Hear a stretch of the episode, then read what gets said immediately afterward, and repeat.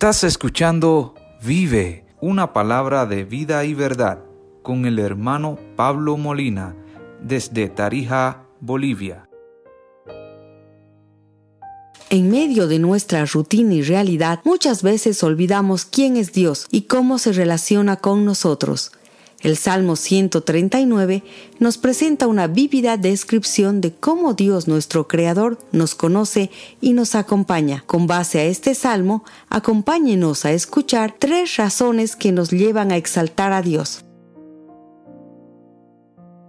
La Biblia dice que David era un hombre conforme al corazón de Dios. David sabía en quién había creído y al mismo tiempo Dios lo conocía a él como ningún otro porque era su creador. David estaba consciente en quién había puesto su fe. El Salmo 139 es un salmo de David intensamente personal y expresa lo maravillado que estaba David de que Dios lo conociera hasta el menor detalle. Puede que David recordara las palabras del profeta Samuel cuando dijo precisamente en 1 Samuel 16:7, Jehová mira el corazón del hombre de la misma manera, nosotros necesitamos conocer a Dios y el medio que nosotros tenemos para conocer a Dios es conocerlo a través de la Biblia, a través de su palabra. La palabra inspirada por Dios, por el Espíritu Santo, tal como leemos en 2 Timoteo 3:16. Este salmo nos permite conocer a Dios en cuanto a su naturaleza y atributos. Veremos que Él es omnisciente, es decir, lo sabe todo. Él es omnipresente está en todas partes y Él es omnipotente, todo lo puede. Pero no solamente conoceremos esto a nivel teórico y descriptivo, sino sobre todo a nivel práctico. No es solo que Dios lo sepa todo, sino que me conoce, te conoce. No es solo que Dios está en todos lados, sino que Él está en todos los lados conmigo y contigo. No es que solo Dios lo haya creado todo, sino que Él me creó a mí y te creó a ti. Por eso decía Kidner, cualquier pequeño pensamiento que podamos llegar a tener de Dios son magníficamente trascendidos por este salmo, y aún así, a pesar de toda su altura y profundidad, permanece intensamente personal desde el principio hasta el final. Entonces, con base a este salmo, veamos tres razones para exaltar a Dios. Uno, la primera razón, el Dios omnisciente que me conoce, que abarca los versículos del 1 al 6. 2 el Dios omnipresente que está conmigo, que abarca de los versículos 7 al 12. Y 3. El Dios omnipotente que me formó y guarda, que abarca los versículos 13 al 18. Y finalmente, en los versículos 19 al 24, veremos, al igual que David, cómo debemos alabar y exaltar a Dios. Escuchemos la primera razón para exaltar a Dios. La primera razón nos habla del conocimiento íntimo de Dios aplicado a nosotros. El Dios omnisciente que me conoce. Y dice así la lectura bíblica de los versículos 1 al 6. Oh Jehová, tú me has examinado y conocido. Tú has conocido mi sentarme y mi levantarme. Has entendido desde lejos mis pensamientos, has escudriñado mi andar y mi reposo, y todos mis caminos te son conocidos, pues aún no está la palabra en mi lengua, y aquí, oh Jehová, tú la sabes toda. Detrás y delante me rodeaste, y sobre mí pusiste tu mano. Tal conocimiento es demasiado maravilloso para mí. Alto es, no lo puedo comprender. Esta parte o sección no está formulada como una doctrina, como si fuera una epístola o carta, sino como corresponde a un salmo, está formulada, confesada en adoración y alabanza. Nos enseña acerca del conocimiento y conciencia que Dios es vívido, personal y concreto. El conocimiento que Dios tiene de sus hijos. Si bien Dios conoce todas las cosas al instante, conoce de manera enfática y especial a sus hijos. Aquellos que son sus hijos, mediante la fe en Él, como en el caso de David. Aquellos que en este tiempo de la gracia recibieron al Hijo, a Cristo, tal como vemos en Juan 1.12 cuando dice, a los suyos vino, pero los suyos no lo recibieron, mas a todos los que le recibieron, es decir, a Jesús, les dio la potestad, el derecho de ser llamados hijos de Dios. Dios nos examina y conoce nuestro estado, nuestros movimientos, nuestros pensamientos, nuestros caminos y decisiones, nuestras palabras también las conoce. Además nos rodea con su presencia, como acabamos de leer. ¿No es esto maravilloso, pero a la vez asombroso? ¿No es maravilloso que el gran Dios se digne en conocer nuestros pasos? Que como dice Mateo 10, 30, aún nuestros cabellos están todos contados? que el Padre sabe de qué cosa tenemos necesidad aún antes que le pidamos, como también dice Mateo 6:8. ¿No es maravilloso saber esto? Ese es el Dios de la Biblia, es un Dios conocible y que nos conoce. No es el Dios, entre comillas y en minúscula, de las religiones paganas, del Islam o del deísmo, un Dios distante que no se puede conocer ni que tampoco nos conoce o se acerca a nosotros. Es por ello que el salmista expresa en el versículo 6 que se siente maravillado pero también ese conocimiento nos asombra y estremece. Si Dios conoce cada faceta de nuestro ser, entonces deberíamos tener cuidado de lo que hacemos, pensamos o hablamos o incluso a dónde vamos. Tal vez sea por eso que el salmista, al mismo tiempo que se maravilla, también se asombra y quiere escapar. Este pensamiento nos lleva a la segunda razón para exaltar a Dios que nos habla de la presencia de Dios en nuestra vida. Y la segunda razón, que abarca del versículo 7 al 12, dice, el Dios omnipresente que siempre está conmigo. ¿A dónde miré de tu espíritu? ¿Y a dónde huiré de tu presencia? Si subiera a los cielos, allí estás tú. Y si en el Seol hiciere mi estrado, he aquí, allí tú estás. Si tomare las alas del alba y habitar en el extremo del mar, aún allí me guiará tu mano y me asirá tu diestra.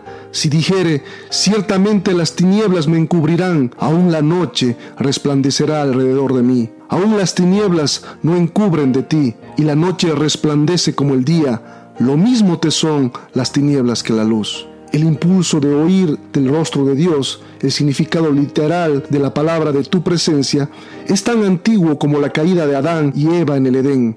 Como dice el comentario en During World, Aquí David considera la verdad de que Dios está presente en todos lados y que no hay rincón ni dimensión del universo que esté oculta a Él. El cielo no es lo suficientemente alto, ni el infierno está lo suficientemente profundo. Dios está en todos lados, ya sea que tomemos el espacio o el mar, allí nos alcanzará Dios.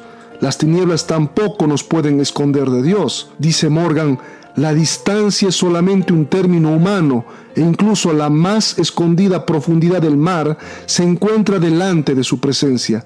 La oscuridad es luz para él y no tienen nada que ocultar delante de él. David también podría haber gritado, ¿qué me separará de tu espíritu o qué me alejará de tu presencia? Algo así como lo hizo Pablo en Romanos 8:38. Pero al final del Salmo veremos que David ya no tendrá dudas ni vacilaciones al respecto. Esto nos hace recordar al juego de las escondidas, cuando nuestros hijos o niños juegan a esconderse de manera ingenua delante de nosotros. Es posible ver sus rastros, sus pies y hasta sus voces y ruidos. Ellos piensan que sus padres no los verán, pero lo cierto es que aunque les sigamos el juego por un momento, siempre sabemos dónde están escondidos. De la misma manera, Dios sabe dónde estamos, no podemos escondernos de Él. Jonás no pudo escapar de Dios, trató de huir a Tarsis en un barco, pero Dios lo buscó con un gran pez en medio de la tormenta, en medio de su rebelión. Así también nosotros a veces queremos poder escapar de Dios, pero no podemos porque Él nos conoce. Eso debe motivarnos a la santidad, pero también a la fe y a la obediencia. También debe llevarnos a regocijarnos de que Él siempre está con nosotros y pendiente de nosotros, que siempre nos protege y aún a veces también nos disciplina, como un padre lo hace con sus hijos, porque un padre ama a sus hijos. La conciencia de su presencia también nos da seguridad e identidad. Sí, como dice Isaías 41:10, no temas porque yo estoy contigo, no desmayes porque yo soy tu Dios que te esfuerzo, siempre te ayudaré, siempre te sustentaré con la diestra de mi justicia. Y también el Señor Jesús nos anima en Mateo 28, 19 y 20 cuando dice, He aquí yo estoy con vosotros todos los días hasta el fin del mundo. Así que ya escuchamos la primera razón para exaltarle, porque Él nos conoce. Acabamos de ver la segunda razón, porque Él siempre está con nosotros. Y ahora pasaremos a escuchar la tercera razón. El Dios omnipotente me formó. Y esta sección y razón abarca de los versículos 13 al 16 y dice así, porque tú formaste mis entrañas, tú me hiciste en el vientre de mi madre, te alabaré porque formidables, maravillosas son tus obras. Estoy maravillado y mi alma lo sabe muy bien. No fue encubierto de ti mi cuerpo, bien que en oculto fui formado y entretejido en lo más profundo de la tierra. Mi embrión vieron tus ojos y en tu libro estaban escritas todas aquellas cosas que fueron luego formadas, sin faltar una de ellas. Cuán preciosos me son, oh Dios, tus pensamientos. Cuán grande es la suma de ellos. Si los enumero, se multiplican más que la arena. La tercera razón reúne y lleva adelante el pensamiento de las dos primeras. Dios no solo conoce lo invisible y está en lo inaccesible, sino que también opera en nosotros. Él es el autor de cada detalle de nuestro ser, así que a la dimensión del espacio que vimos en los anteriores versículos se suma ahora la dimensión del tiempo, pues habla desde antes de nuestra existencia hasta lo que está implícito en la frase cuando despierto, es decir, ahora. Esta razón y sección habla del hecho de que Dios conoció a David y a nosotros desde antes de su nacimiento, como un niño que estaba siendo desarrollado y creciendo en el vientre de su madre. Dicho sea de paso, recuerdo haber citado audazmente este salmo hace muchos años en la secundaria, cuando un médico visitó el aula para hablar acerca de la educación reproductiva. El médico quedó asombrado de lo que decía y dice la Biblia acerca de la vida y su concepción. El hecho de que Dios conoce y se preocupa por los niños en el vientre significa que la preocupación de Dios por la vida empieza desde la concepción.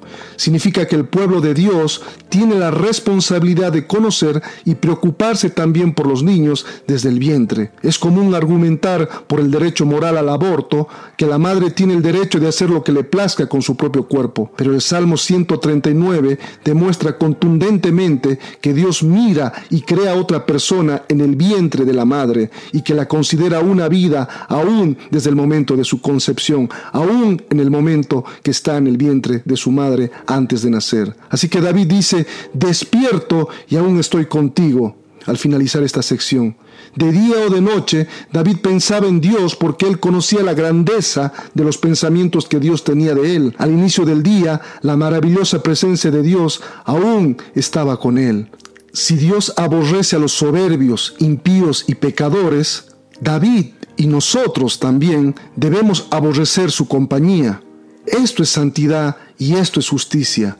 A diferencia de los impíos que rechazan y se ocultan de Dios, nosotros debemos ser transparentes con Dios. Pero la realidad de nuestro pecado puede intimidarnos ante la santidad y majestuosidad de Dios podría llevarnos a decir nuevamente, como en el versículo 7, ¿a dónde miré de tu espíritu o a dónde huiré de tu presencia? El devocional Gustati Bet responde, pero si miramos esta declaración desde la cruz, donde el Hijo de Dios se entregó voluntariamente para recibir nuestro castigo, si la vemos a la luz de la obra perfecta de Cristo en nuestro lugar, reconociendo que si nos hemos arrepentido, Él ha limpiado toda nuestra maldad y nos ha revestido de su justicia perfecta, si recordamos que no hay condenación para los que están en Cristo Jesús, entonces podemos declarar como el salmista, tal conocimiento es demasiado maravilloso para mí, es muy elevado, no lo puedo comprender. Es solamente en Cristo que nuestras vidas se desarrollan ante la mirada amorosa de Dios. Eso hace que todo lo ordinario se convierta en extraordinario. Nada es más hermoso que saber que Dios nos conoce hasta lo más íntimo y aún así nos ama. Cada paso, cada acción, cada pensamiento y hasta las palabras que no han sido pronunciadas, Dios las conoce. Sus manos nos formaron cuando nadie podía vernos, incluso antes que existieran razones para temer o motivos para sentir ansiedad. En su soberanía, Él ha escrito los días que nos han sido dados. Nada puede cambiar esa verdad, nada escapa de su control. Dios nos conoce cuando sentimos que podemos tocar las estrellas o si estamos en el momento más oscuro de nuestros corazones, tanto en la como en el abismo, Él nos sostiene de su mano. Graba esto en tu corazón. Cristo es la mayor manifestación de la bondad de Dios para mí y para ti. Gracias a Él podemos exclamar con el salmista, examíname, oh Dios, y conoce mi corazón, y guíame en el camino eterno. Y también podemos decir al unísono, te alabaré porque formidables, maravillosas son tus obras. Estoy maravillado. Gracias por escucharnos. Esperamos que este episodio haya sido de mucha bendición para su vida. Para recibir más recursos como este, búscanos como Vive en Apple Podcast, Spotify, Google Podcast y otros. Dios los bendiga.